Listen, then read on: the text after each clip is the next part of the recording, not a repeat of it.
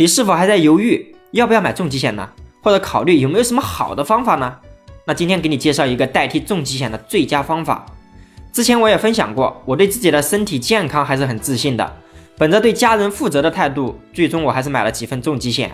后来每年重疾险交费时，我也在犹豫这个重疾险究竟适不适合呢？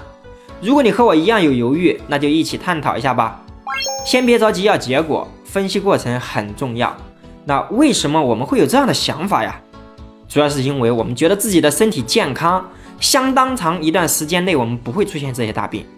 拿我来说，我觉得自己七十岁以前出现大病的几率非常低。那现在的我三十岁，这中间有四十年，如果不买重疾险，这笔钱放到其他工具去增值，会不会比重疾险更好呢？这中间有两个问题值得大家考虑：一，我觉得自己多少岁以前不会得大病，当然谁也不能保证自己一辈子不会得大病吧。也就是说，这笔钱必须准备的。那二，用什么办法可以保证要用的时候一定有这笔钱，而且效果会比重疾险更好呢？举个例子，如果我们现在三十岁，打算出现大病的时候赔五十万做补偿，那如果买保险责任比较全、价格实惠的重疾险，按二十年交费来看吧，一年交费在一万三左右。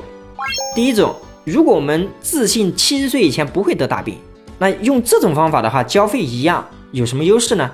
一省心，我们每年只管交钱，未来每年具体有多少钱是确定一定有的。二就是有更多钱，七十岁的时候至少有七十七万，往后每年拿到的钱都在增长。三就是更灵活，就是不管是否得了大病，哪怕健健康康的，我们也能支配这笔钱。那么对于身体非常自信的朋友，你觉得这种办法是否更好呢？第二种，如果我们对自己的身体没有多大把握。可以用这个组合方案，交费也是一样的。你看有什么优势？一省心，同样只管交费，后面每年有多少钱都是确定的。第二就是有更多钱，而且更灵活。七十岁以前确诊大病，一次性赔五十万。除此之外，还有一笔钱，无论是否生病都可以去用。比如六十岁的时候就额外有三十一点五万，合计就是八十一点五万。那七十岁以后呢？这笔钱从五十万起步，不管我们是健康状态还是生病了。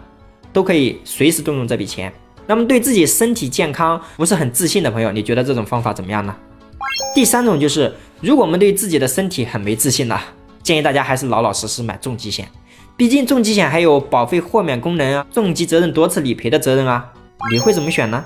关注知情，让我们一起聊更真实的事，到更朴实的心，走更踏实的路。